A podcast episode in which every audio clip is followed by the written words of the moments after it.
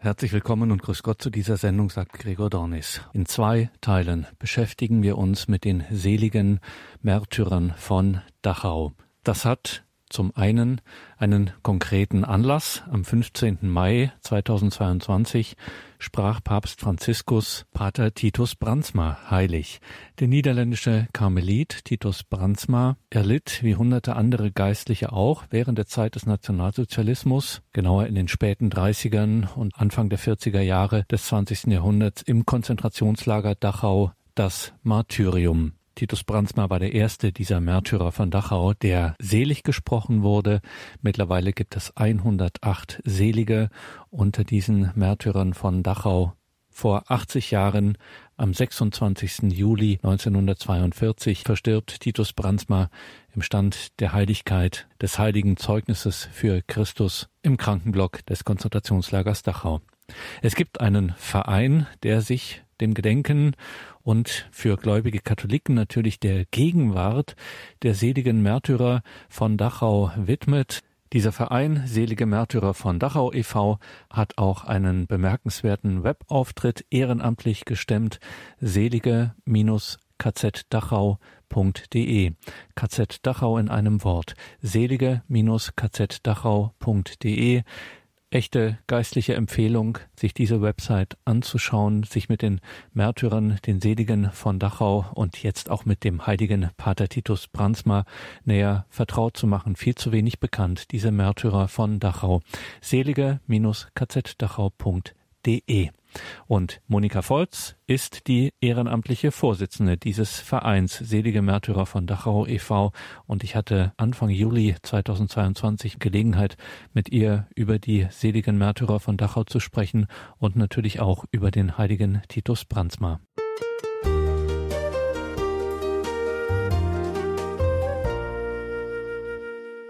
Frau Volz, warum haben Sie sich seinerzeit entschlossen, Ihren Verein zu gründen und dafür, ja, nicht unbeträchtlich auch Lebenszeit dafür zu investieren? Ähm, wie ich den Verein 2018 gegründet habe, war schon eine ganze Zeit des Engagements für die selig Gesprochenen aus dem Konzentrationslager Dachau vorausgegangen. Ähm, die Vereinsgründung war dann äh, eine Reaktion darauf, dass ich gemerkt habe, ähm, es wäre doch gut, ein, äh, einen Verein zu haben und nicht alle Arbeit allein zu machen, ähm, auch ein, eine Satzung und einen, einen äh, rechtlichen Status zu haben und ähm, auch äh, Spendenquittungen schreiben zu können. Also ich glaube, was Sie jetzt fragen, ist die Grundmotivation, warum ich angefangen habe, mich in dem Bereich zu engagieren. Ich erfuhr 2002 in einem Vortrag, dass schon 50 äh, Märtyrer aus dem Konzentrationslager Dachau, die dort Häftlinge waren, Seele gesprochen wurden. Und ich war wie elektrisiert von dieser Information. Märtyrer haben mir schon in meiner Kindheit immer sehr viel bedeutet. Ich habe mir immer gedacht, irgendwas muss doch an diesem Glauben sein, was für Menschen so faszinierend war, dass sie bereit waren, ihr Leben dafür zu geben. Und dieses irgendwas in Anführungszeichen habe ich dann gesucht in meiner Kindheit und Jugend. Und jetzt habe ich erfahren, kurz nachdem wir nach Dachau gezogen waren, dass hier quasi um die Ecke und vor vergleichsweise so kurzer Zeit Märtyrer waren. Aber es wusste niemand davon. Also Konzentrationslager Dachau, da denkt man zuerst an Holocaust, wenn man ein bisschen mehr Bescheid weiß, denkt man an ähm, politisch Verfolgte. Aber dass hier so viele Geistliche waren und sogar schon so viele kanonisiert sind, das wusste niemand. Ich habe dann angefangen, auch davon zu sprechen, zu erzählen und ich habe gemerkt, dass andere Menschen das auch nicht wussten, sowohl Gläubige als auch Menschen, die mit der Kirche nichts zu tun haben und dass es viele Menschen ähm, fasziniert, dass die auch leuchtende Augen bekommen, wenn ich davon spreche und dass sie sehr viel Kraft bekommen von dem Zeugnis dieser Märtyrer. Es war aber auch für mich der Gedanke der Gerechtigkeit, dass ich mir dachte, so viele andere Opfer, in erster Linie natürlich Holocaust-Opfer, was auch richtig und wichtig ist, aber auch andere Opfergruppen wie Sinti und Roma, Dachau speziell ist auch ähm, die Kommunisten, die als erstes hier eingeliefert wurden. Darunter ist auch mein Onkel, der älteste Bruder meiner Mutter, der als Kommunist hier Häftling war. Homosexuelle Zeugen Jehovas. Viele sind bekannt, aber dass es auch eine Verfolgung der katholischen Kirche gab mit sehr vielen Opfern und sogar schon selig gesprochene, das weiß niemand und das finde ich einfach äh, so ein Stück weit ungerecht. Eine weitere Motivation ist, dass ich finde, dass wir in unserer Gesellschaft und in unserer Kirche sehr viel Mut brauchen zurzeit. Und wir an diesen äh, Glaubenszeugen lernen können, auch mutig zu sein, uns mutig zu äußern. Ähm, besonders denke ich da an den äh, seligen Richard Henkes, der gesagt hat, einer muss da sein, die Wahrheit zu sagen. Und es war in dem Zusammenhang, dass er gewarnt wurde, wenn er so weitermacht, wird er wohl bald verhaftet. Hat er gesagt, das nimmt er auf sich. Einer muss da sein, die Wahrheit zu sagen. Noch ein Punkt ähm, meiner Motivation war Dankbarkeit. Ich habe immer wieder gelesen in Biografien von überlebenden Geistlichen, dass äh, die damals viel gebetet und auch ihr Leid aufgeopfert haben, damit die Menschen nach ihnen frei sind, frei vom Nationalsozialismus, frei sein mögen, ihren Glauben zu leben. Also sie haben für uns sozusagen, für uns heutige Menschen gebetet und geopfert. Und wir wissen gar nichts davon, wir vergessen sie. Also es ist auch eine Frage, sie nicht nur ihrer zu gedenken, weil sie Opfer des Nationalsozialismus sind, sondern auch ich als Christ fühle mich dankbar und möchte das auch zum Ausdruck bringen. Noch ein letzter Punkt zu dieser Motivation. Ich möchte gerne diese Schatzkiste der Glaubenszeugen äh, auch für die Neuevangelisation einsetzen. Wir können so viel lernen von diesen Menschen, wie sie ihren Glauben gelebt haben in dieser Extremsituation des Konzentrationslagers. Das ist ja immer so eine Extremsituation, entweder wird der Glauben gestärkt oder er verdunstet. Und äh, bei vielen der Geistlichen, ganz besonders bei den Seliggesprochenen, kann man äh, wirklich unglaublich schöne, ermutigende Zeugnisse finden, um zu sagen, ja, der Glaube hat funktioniert, also muss was dran sein. Sagt Monika Volz, ehrenamtliche Vorsitzende des Vereins Selige Märtyrer von Dachau e.V. Frau Volz, wir merken also, es ist nicht nur eine historische Arbeit in diesem ja beschreibenden Sinn, sondern es, es geht ihnen um ganz äh, eine ganz aktuelle Bedeutung und darauf werden wir auch noch zu sprechen kommen. Vorher noch, um es einzuordnen, wie sieht denn Ihr ehrenamtlicher Einsatz mit dem Verein Selige Märtyrer von Dachau e.V., wie sieht denn Ihr ehrenamtlicher Einsatz konkret aus? Also konkret tue ich alles, was äh, hilft, die Märtyrer von Dachau bekannt zu machen. Wir haben einen äh, großen Schwerpunkt auf unserer Internetseite. Wir haben seit 2012 eine Internetseite, um dort Informationen über die einzelnen Seligen zu sammeln und der Öffentlichkeit zur Verfügung zu stellen. Äh, diese Seite war dann nach zehn Jahren technisch wirklich überholungsbedürftig und wir mussten da sehr viel Geld und Zeit investieren. Bei der Gelegenheit äh, möchte ich gerne auch anmerken, dass wir nur von eigenen Mitteln und Spenden leben und äh, natürlich ein kleiner Verein sind. Und so eine neue Homepage ist äh, sehr teuer. Wir haben das Glück, dass wir einen sehr äh, liebenswürdigen Grafiker haben, der uns unterstützt und dem wir die Kosten jetzt auf drei Jahre strecken konnten. Aber wir sind mit den äh, Kosten immer noch nicht ganz durch. Ja, also diese Homepage ist ein wichtiger Schwerpunkt. Für die äh, werden auch immer wieder aktuelle Beiträge geschrieben oder versucht, die verschiedenen Listen zu aktualisieren. Ein weiterer großer Schwerpunkt ist unser Flyer, den wir ähm, erstellt haben. Da sind Fotos drinnen, die Daten der selig gesprochenen und kurze Zitate. Und ähm, uns ist es ein Anliegen, diesen Flyer zu verteilen in Kirchen, äh, in Einrichtungen, überall, wo jemand Interesse dafür haben könnte. Es ist quasi ein, ein Heiligenbildchen in groß, weil für inzwischen 57 kann man nicht gut einzelne Bildchen drucken. Und äh, wenn jemand von den Zuhörern Interesse hätte, auch einen Flyer zu bekommen oder mehrere, zum Beispiel zum Auslegen in der Kirche, können Sie sich gerne mit einer E-Mail, finden Sie auf unserer Internetseite, an uns wenden, dann schicken wir Ihnen welche zu. Ja, vor der Corona-Zeit ähm, habe ich auch äh, ziemlich viele Vorträge gehalten oder auch Gottesdienste zu runden Gedenktagen von einzelnen Seligen organisiert. Das ist jetzt natürlich eher eingeschlafen. Ich äh, würde ganz gerne auch wieder Vorträge halten, aber ähm, ich warte im Moment noch auf Einladungen.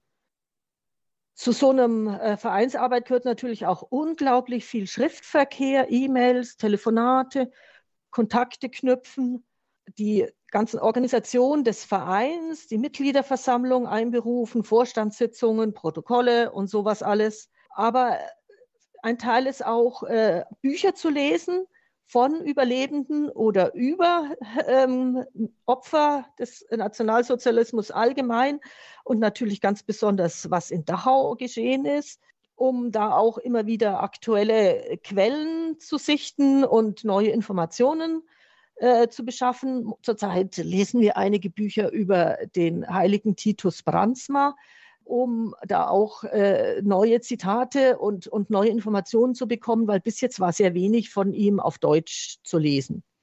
Ja, ich versuche auch äh, Spender zu finden und neue Vereinsmitglieder. Erstens mal, dass Ihr Mitgliedsbeitrag uns finanziell ein ganz kleines Stückchen mehr stärkt, aber auch äh, Menschen zu motivieren, ob sie nicht im Verein auch mitarbeiten wollen. Dann gehört noch dazu, neue Ideen zu entwickeln. Zum Beispiel planen wir derzeit einen Marsch für Märtyrer. Ja, es ist einfach ein immer an sehr viele Türen klopfen und fragen. Einige Türen gehen nicht auf oder wieder zu. Und dann plötzlich gehen ganz neue Türen auf, an die ich gar nicht gedacht habe. Zum Beispiel, dass man Firmengruppen anspricht zu diesem Thema oder ähm, ja, was auch immer. Ich bin offen für alles. Und das kann man alles nachschauen, liebe Hörerinnen und Hörer, auf dieser besagten Website des Vereins Selige Märtyrer von Dachau e.V. selige-kzdachau.de. KZ Dachau in einem Wort, also selige-kzdachau.de. Wirklich, man ähm, erfährt hier sehr viel, eine sehr schöne Seite ist das und wo man wirklich auch das ganze Ausmaß äh, dessen, was man hier auch geistlich mitnehmen kann. Auf jeden Fall eine Empfehlung seliger-kzdachau.de und da erfahren Sie natürlich auch, wie Sie den Verein unterstützen können. Wir sind hier im Gespräch mit Monika Volz vom Verein Selige Märtyrer von Dachau e.V. Sprechen wir gleich weiter nach der Musik.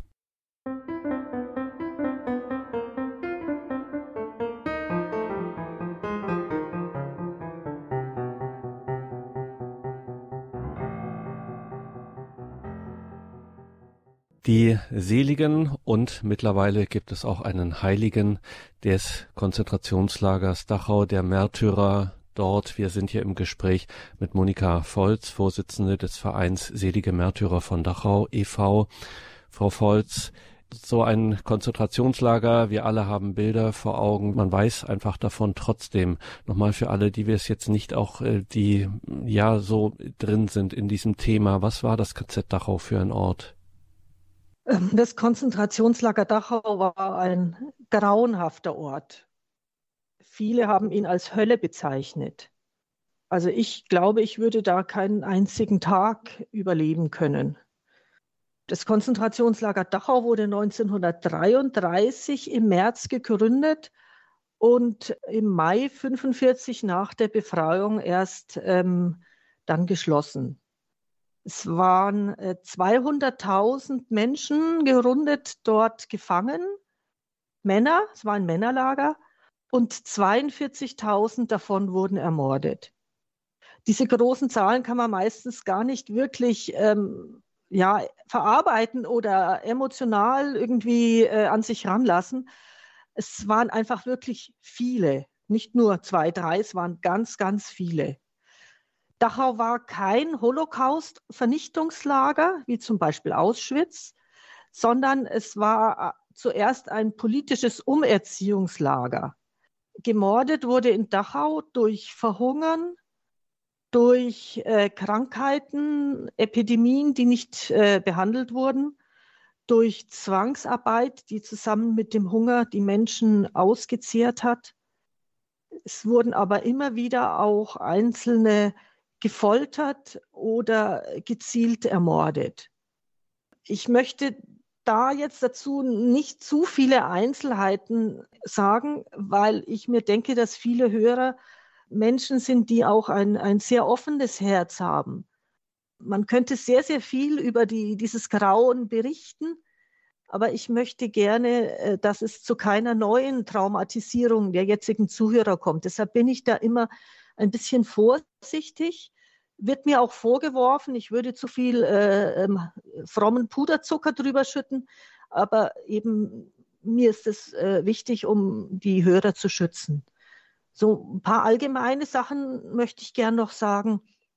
Der Plan war, äh, die Häftlinge ihrer Persönlichkeit zu berauben, um ihre Persönlichkeit zu brechen. Deshalb wurden sie nur noch mit ihren Lagernummern angesprochen, hatten alle dieselbe Kleidung und die war ähm, oft in einem sehr schlimmen Zustand. Also hat weder gepasst noch äh, war, war der Stoff neu. Sie wurden beschimpft, geschlagen, sowohl von den Bewachern, den SS-Leuten, als auch von anderen Häftlingen, die in der Häftlingshierarchie aufgestiegen waren. Die SS-Leute haben die ähm, Gefangenen nicht als Menschen gesehen, sondern als Ausgestoßene aus der Gesellschaft, die nicht mehr wert waren, Menschen zu sein wie Ungeziefer.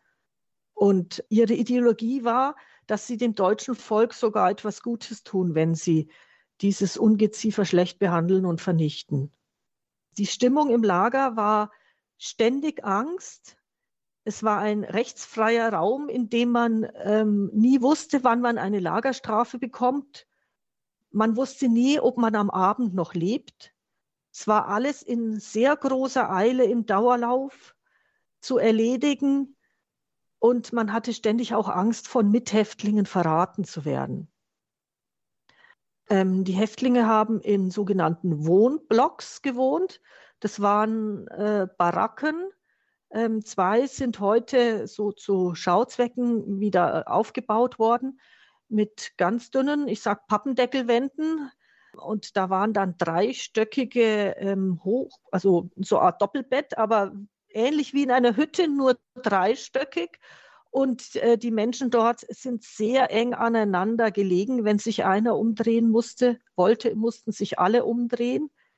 In diesen engen Blöcken äh, gab zwei große Wellen von Epidemien, ähm, von Typhus, an denen viele Menschen gestorben sind. In diesen engen, überfüllten Blöcken gab es aber auch nicht regelmäßig Wechselwäsche.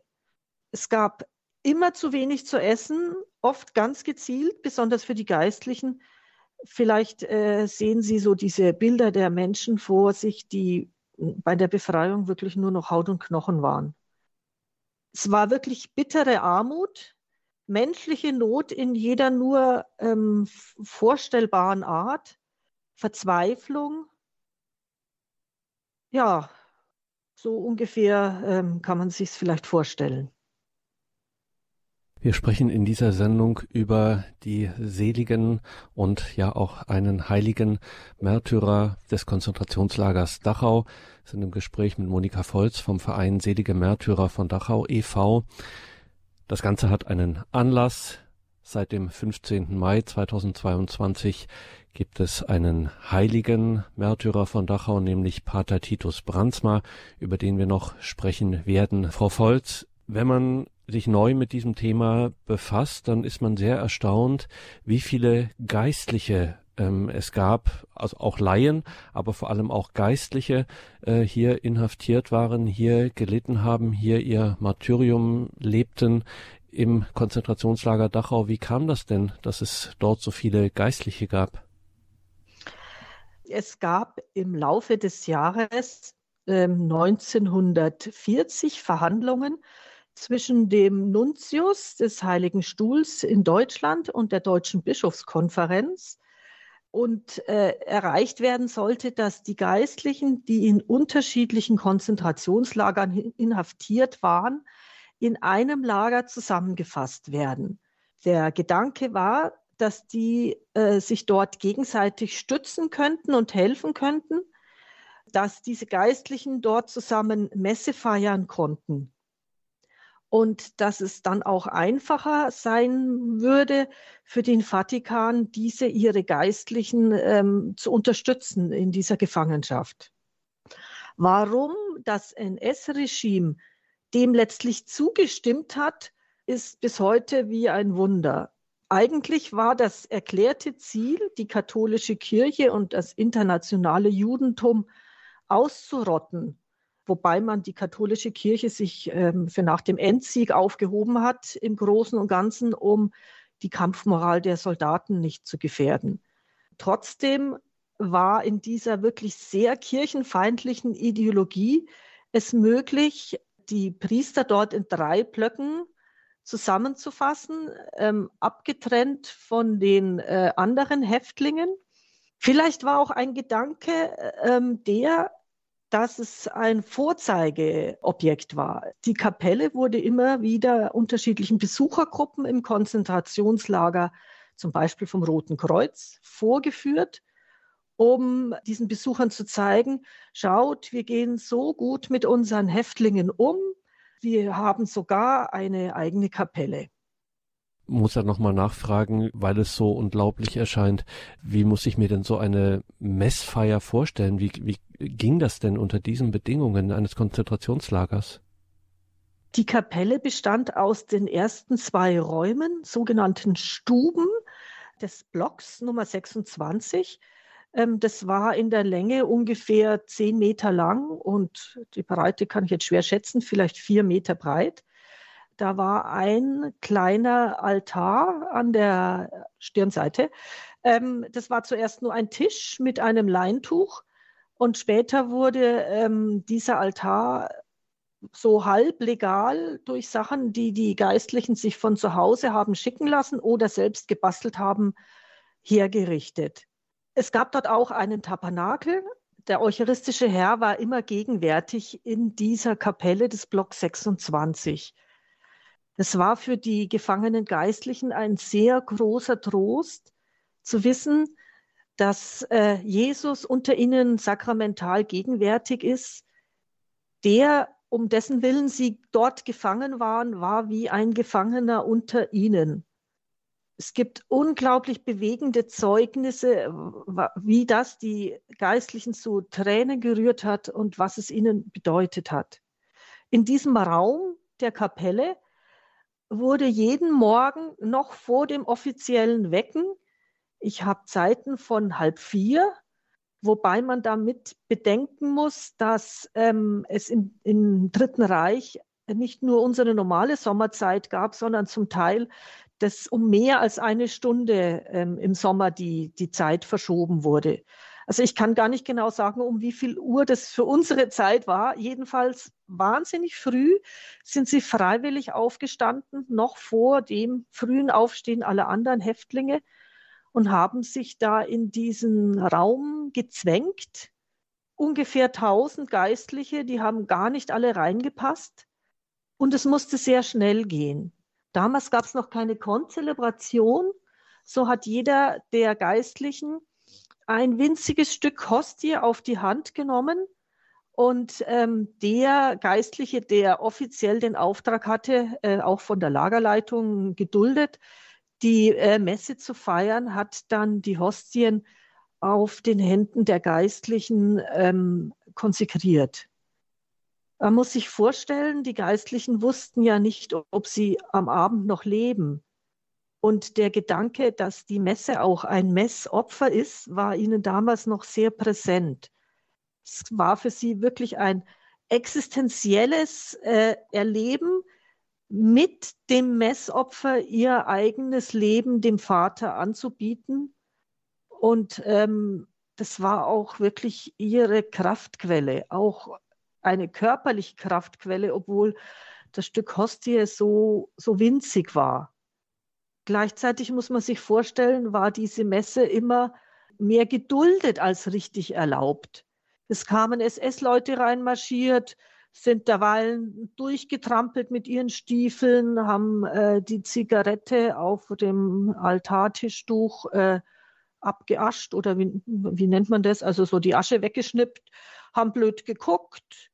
Äh, und die Geistlichen hatten jedes Mal Angst, dass der sagt, Ausschluss, das ist auch passiert. Dann musste der zelebrierende Geistliche sehr schnell kommunizieren und äh, den Kelch leeren. Und alle äh, mussten ganz schnell die Kapelle verlassen. Einmal ist es sogar vorgekommen, dass einer der SS-Männer die konsekrierte Hostie in die Hand genommen hat. Und äh, da waren alle sehr erstarrt und erschrocken, ob er jetzt damit was Schlimmes machen würde. Es ist aber nichts passiert.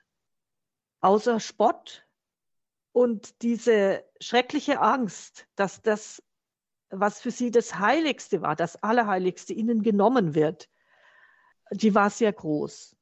Gleichzeitig war die Kapelle auch für diejenigen, die nicht mehr ähm, in die Kapelle kommen konnten, wie ab September 41 die Geistlichen, die nicht deutscher Nationalität waren, oder für die Laien, die auch keinen Zugang zur Kapelle hatten, der Ort, von dem aus die Eucharistie ins Lager geschmuggelt wurde. Immer unter Lebensgefahr, aber ähm, die Geistlichen haben das auf sich genommen, weil ihnen das so wichtig war, ähm, den Herrn auch den Kameraden zu bringen. Priester, Gläubige, Märtyrer des Konzentrationslagers Dachau. Wir sprechen in dieser Sendung mit Monika Volz vom Verein Selige Märtyrer von Dachau e.V. Frau Volz, jetzt haben wir schon einen Eindruck bekommen, von welchen Dimensionen wir hier sprechen. Wir müssen einfach auch, ähm, um es äh, plastisch zu kriegen, auf nackte Zahlen schauen. Von welchen Größenordnungen sprechen wir hier? Was für Zahlen haben wir? im Konzentrationslager Dachau waren von ähm, Ende des Jahres 40 bis 45 insgesamt ungefähr 3000 äh, Geistliche gefangen. Das waren äh, Geistliche aus allen Ländern, die das Deutsche Reich besetzt hatte. Deutschland, Österreich, Italien, Frankreich, auch die skandinavischen Länder, natürlich die östlichen Länder, Tschechoslowakei die allergrößte Gruppe kam aus Polen mit 1800 äh, Geistlichen. Es war eine ökumenische Gemeinschaft.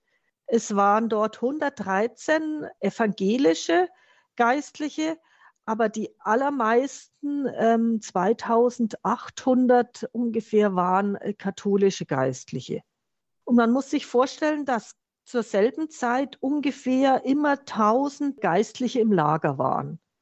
Im Jahr 1941 war das so, dass jeder zehnte Gefangene im Konzentrationslager Dachau ein Geistlicher war. In den späteren Jahren war das Lager zunehmend extrem überfüllt und da waren es dann im Verhältnis auf einen Gefangenen weniger Geistliche. Aber man kann sich vorstellen, dass das eine sehr große äh, Gruppe unter den Gefangenen war.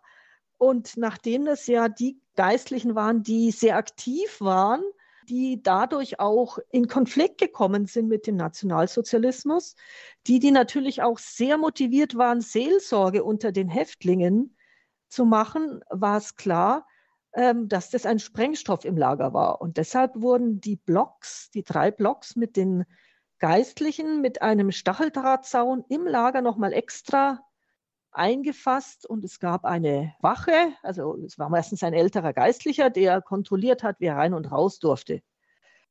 Ja, soweit die Zahlen. Und unter welchen Bedingungen lebten die Geistlichen? Also wie muss ich mir sowohl die räumlichen Bedingungen vorstellen als auch den Tagesablauf, wo man dann eben nicht weiß, äh, lebt man am Abend noch? Wie war das? Also es gab zu verschiedenen Zeiten ähm, verschiedene Situationen. Zu Beginn äh, 1940, 41 war eine ähm, Zeit, die sehr, sehr streng war von der Lagerleitung, äh, wo die Schikanen besonders groß waren. aber dafür äh, war die Überfüllung und die Enge noch nicht ganz so groß. Im Jahr 1941 gab es eine Zeit der sogenannten Privilegien. Das heißt, offiziell wurden die Geistlichen nicht zu Arbeitseinsätzen ähm, herangezogen, durften sogar mittags einen Mittagsschlaf machen. Ähm, aber der wurde wieder dazu benutzt, um äh, sie besonders zu quälen, weil sie danach nochmal das Bett machen mussten. Jetzt in Anführungszeiten. Diese, dieser Bettenbau ähm, war nach extrem strengen Regeln, musste man genau das Karo der Bettdecke und diesen Strohsack äh, in genaue Maße hinbekommen. Das konnte gar nicht jeder. Und es war ähm, ja ein, eine Schikane. Wer es nicht konnte, der hat eine Lagerstrafe bekommen oder wurde geschlagen. So haben die zusammengeholfen. Ebenso in dieser Zeit, wo sie nicht zur Arbeit eingesetzt waren, mussten sie strafexerzieren. Und das war oft für ältere Geistliche, zum Beispiel wie ein Frosch, durchs Lager hüpfen stundenlang. Also das äh, könnte auch jungen Leuten den Kreislauf ruinieren. Also es war wirklich äh, sehr hart. Und in dieser Zeit der Privilegien äh, wurden die Geistlichen auch herangezogen, weil sie ja eben nicht zur Arbeit eingeteilt waren, zum Schneeräumen wobei man sich jetzt dann nicht Leute in Handschuhe und Mütze mit einer Schneeräumer vorstellen darf, sondern Häftlinge in diesem äh, gestreiften Baumwollschlafanzug, keine Handschuhe, keinen Mantel, keine warme Mütze, keinen gescheiten Schneeräumer, äh, auf Tischplatten äh, wurden ähm, und Schubkarren wurde der Schnee transportiert ähm, eine unglaubliche Schikane im Dauerlauf, Hunde nebendran, ähm, schlagende, brüllende SS-Männer. Ähm, und es gab auch viele, die sich da Erfrierungen geholt haben und verletzt waren. In dieser Zeit der Privilegien ähm, mussten die Geistlichen auch die schweren äh, zweiwändigen Metallkessel mit den Essen für alle Blocks von ganz vorne, dem Zentralgebäude der Küche, bis in den letzten Block tragen. Ausgehungerte Menschen, ähm, ich habe verschiedene Zahlen gelesen, so 500 Kilo könnte das Teil schon gewogen haben. Also eine unglaubliche Schikane. Bei jedem Wetter, bei Glatteis, mit Holz, äh, äh, Schlapperl, wo man ausgerutscht ist. Ja, aber in dieser Zeit der Privilegien äh, bekamen sie auch Wein. Der Heilige Vater hat äh, Wein bezahlt und ins Konzentrationslager Dachau geschickt, in der Hoffnung, dass wenn schon mal Wein da wäre, vielleicht auch die Geistlichen, die von der Kapelle ausgeschlossen waren, also ab September 42 durften nur noch deutsche Geistliche in die Kapelle, dass auch die anderen äh, die Möglichkeit sich organisieren könnten, Messe zu feiern. Faktisch war es aber so, dass der Wein ein äh, eher saurer Frankenwein war in Boxbeuteln. Und jeden Tag wurde ein spezielles Zeremoniell äh, abgehalten. Und die Geistlichen mussten ähm, auf Kommando ähm, den sauren Wein auf, auf, auf nüchternen Magen austrinken. Wer es nicht konnte, wurde geschlagen, also es war kein Genuss, aber es hat ihnen doch etwas geholfen, eine, äh, ein paar Kalorien mehr zu haben. Ja, ab 42 wurden die Geistlichen dann alle miteinander eingeteilt zur Arbeit, wie alle anderen Häftlinge auch, und ähm, wurden äh, zur Arbeit auf der Plantage eingeteilt. Die Plantage war so eine Art riesige Gärtnerei direkt anschließend an das Lager nach Osten. Da gab es Gewächshäuser und verschiedene ähm, Gebäude, wo auch ähm, wissenschaftliche Untersuchungen durchgeführt wurden, welcher Kompost der beste ist. Es waren aber auch sehr viele Felder, die zuerst trockengelegt worden waren von jüdischen Häftlingen. Viele sind da auch gestorben. Und im Jahr 42 und danach sind auch unter den 1000 Heft, äh, Geistlichen, die dort arbeiten mussten, sehr viele gestorben. Sie haben nämlich die sogenannte Brotzeit, also äh, nochmal eine zusätzliche Mahlzeit mit Brot und Margarine, die andere zur Arbeit eingeteilten Häftlinge bekamen, bewusst nicht bekommen. Und es war also eine sehr schwere Arbeit, den ganzen Tag gebückt, äh, Stecklinge pikieren, Unkraut rupfen, Blüten ernten. Und das, ähm, ja, wenn man am Verhungern ist, ja, das war eine sehr schwere Situation. Grundsätzlich haben äh, die Geistlichen im Konzentrationslager Dachau all das erlebt, was andere Häftlinge auch erlebt haben.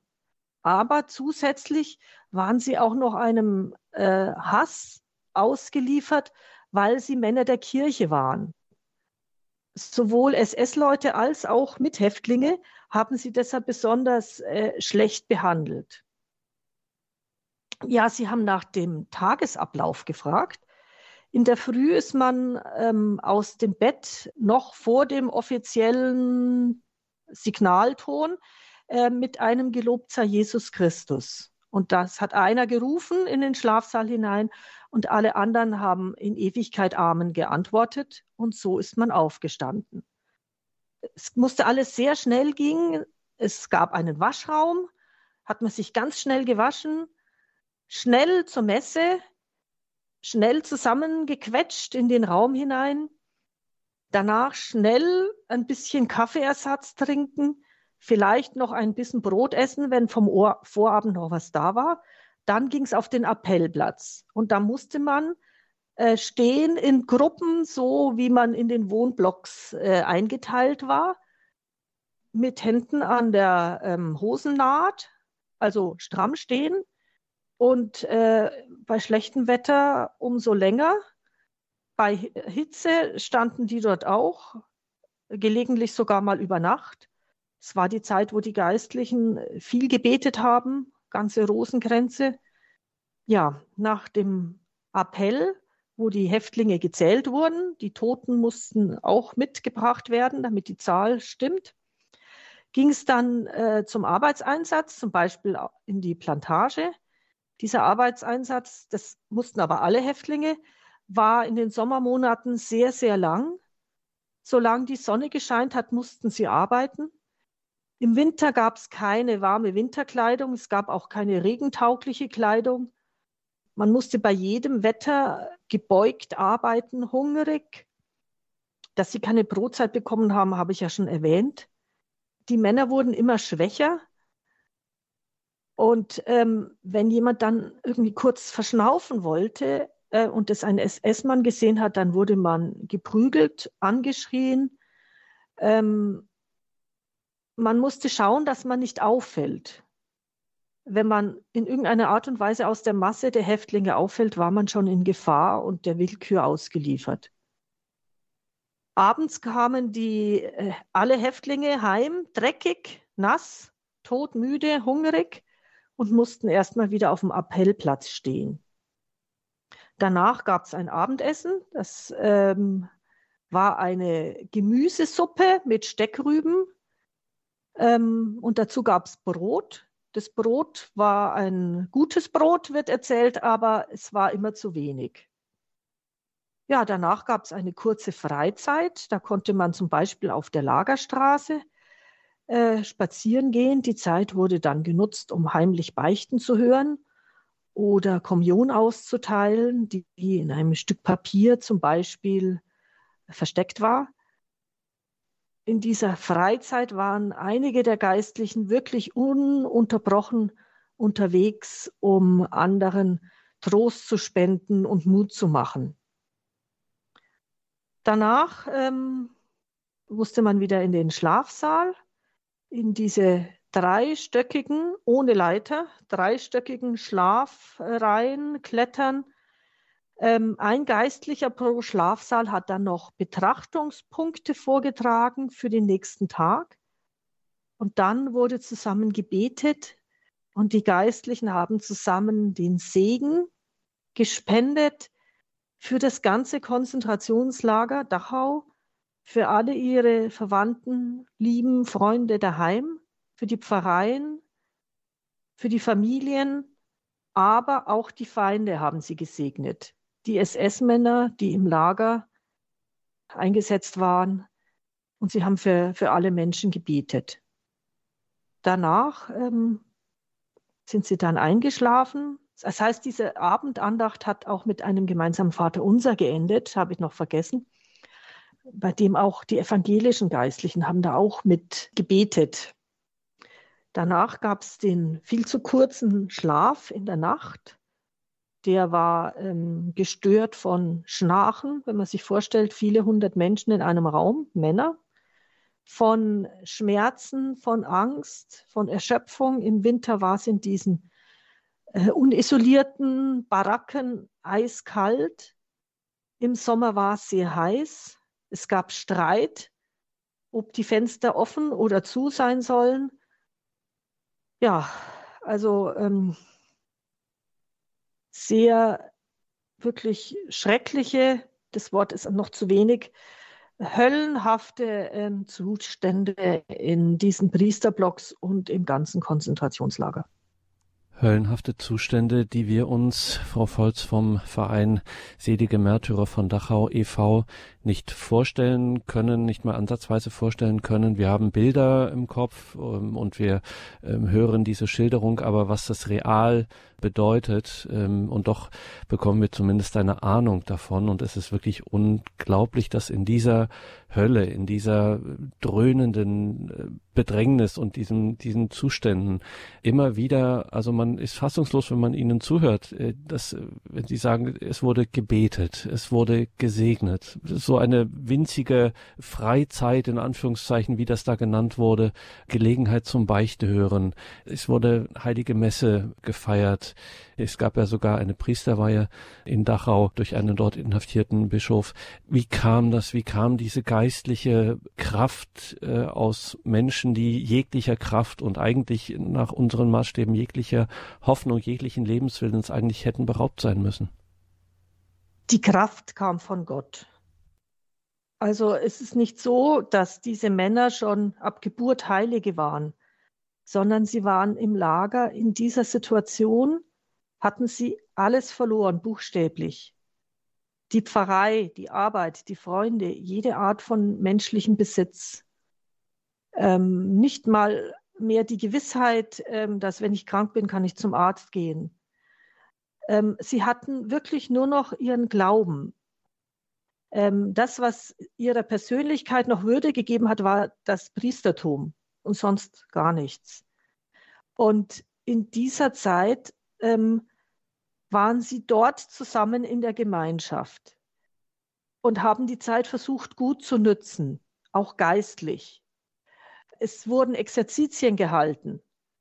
Es waren dort viele Exerzitienmeister, geistliche Meister, auch äh, Novizenmeister zum Beispiel aus den Orden. Es waren ja auch verschiedene Ordensgeistliche dort. Und sie haben versucht, diese Zeit als auch geistliche Übung zu leben. Sie haben versucht, bewusst die Leiden aufzuopfern. Zum Beispiel die erste Stunde zupfe ich Unkraut für meine Tante, die heute Namenstag hat. Die zweite Stunde für die Erstkommunionkinder in meiner Pfarrei und so weiter. Die überlebenden Geistlichen haben hinterher gesprochen, dass es für sie wie eine zweite ähm, Novizenzeit war und wie eine lang anhaltende Exerzitien, dass sie, selbst Geistliche, nie mehr die Gelegenheit hatten, so viel Zeit zu beten. Die meisten Arbeiten, die sie verrichten mussten, waren ja keine Arbeiten für den Intellekt. Man konnte beim äh, Köpfe von Ringelblumen pflücken oder Thymian pikieren, konnte man beten. Man konnte betrachten. Viele haben gesagt, sie sind dankbar, und ich sage das jetzt als wörtliches Zitat, dankbar für diese Zeit, weil sie da Gott so nahe gekommen sind. Sie sind ihm nahe gekommen in dieser existenziellen Not. Ein überlebender geistlicher Pfarrer Sonnenschein hat ähm, das betont, indem er alles gegeben hatte, war es ihm möglich, sich Gott ganz hinzugeben und Gott auch ähm, zuzustimmen, wenn ich nicht überlebe und es dein Wille ist, dann ist es jetzt so. Das ist etwas, was uns natürlich fast nicht nachvollziehbar ist, aber das war ihre Kraftquelle. Natürlich gab es auch Zeiten, wo die nicht mehr konnten, depressiv waren. Es gab Streit unter den Geistlichen, aber es gab auch die Möglichkeit, gegenseitig zu beichten, fast zu jeder Zeit. Es wurden auch äh, Krankensalbung gespendet. Ähm, das Zusammenbeten. Wenn einer nicht mehr beten konnte, habe ich gelesen, zu zweit ging es immer noch. Der gegenseitige Trost. Und sie waren als Gemeinschaft zusammen, konnten sich gegenseitig äh, Trost geben. Plötzlich ähm, haben die Bibelstellen zum Beispiel, das Stundengebet, eine ganz neue Tiefe bekommen. Wenn in den Psalmen äh, der Psalmist zum Himmel schreit, äh, dass Gott ihm doch helfen möge, na, das war dann doch etwas existenzieller, als wenn man das vielleicht zu Hause in seiner Kirche betet. All das zusammen mit dieser Gemeinschaft, wo man zusammen Bibel gelesen und äh, ausgelegt hat, wo man zusammen äh, diskutiert hat und auch zusammen geplant hat, was machen wir nach dem Krieg? Wie bauen wir Europa und die Kirche wieder auf? Und sie hatten einen Sinn in ihrem Leid. Sie wussten, viele andere Häftlinge hatten das nicht. Und das ist, das ist wichtig wissen wir ja von Viktor Frankl, wenn man einen Sinn hat im Leid. Sie wussten, sie sind gefangen, weil sie sich entweder für das Reich Gottes eingesetzt hatten oder durch die Tätigkeit als Priester ähm, mit dem Nationalsozialismus in Konflikt gekommen sind.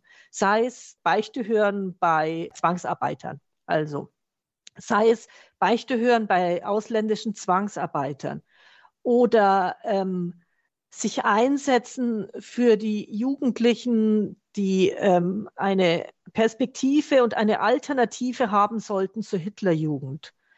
Sei es eine Predigt, zum Beispiel am Fest Christkönig. Also was will man denn bitte da predigen, ohne in Konflikt zu kommen mit dem Nationalsozialismus? Es waren Gründe, warum sie dort im Lager waren. Und sie wussten, sie leiden für das Reich Gottes, um das Evangeliums Willens. Und das hat ihnen einen Sinn gegeben. Dazu kam der Sinn, dass sie hier den anderen helfen konnten.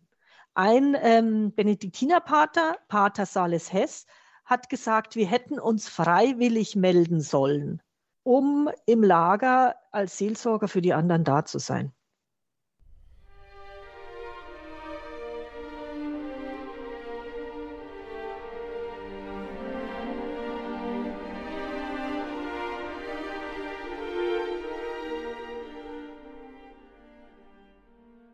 Bei Radio Horeb und Radio Maria hörten Sie in einem ersten Teil Monika Volz vom Verein Selige Märtyrer von Dachau e.V. mit der Website selige-kzdachau.de. KZ Dachau in einem Wort, selige-kzdachau.de. Warum sprechen wir in zwei Teilen über die seligen Märtyrer von Dachau?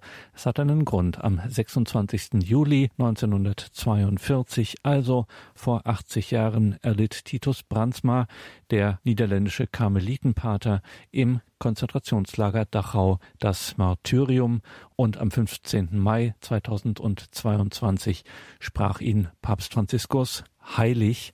Ich sage es abschließend noch einmal herzliche Einladung, sich mit diesen seligen Märtyrern von Dachau näher zu befassen, sie zu entdecken, ihre mächtige Fürsprache auch anzurufen, sich von ihrem großen geistlichen Zeugnis inspirieren zu lassen.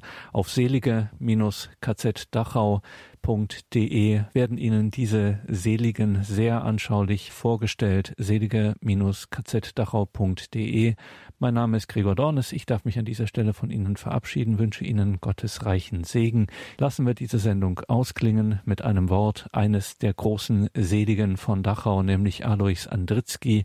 Ich spüre, so sagt es der selige Alois Andritzky, ich spüre tagtäglich die Kraft des Gebetes. Darin zeigt sich das Große, was der Herr uns gegeben hat, der Frieden.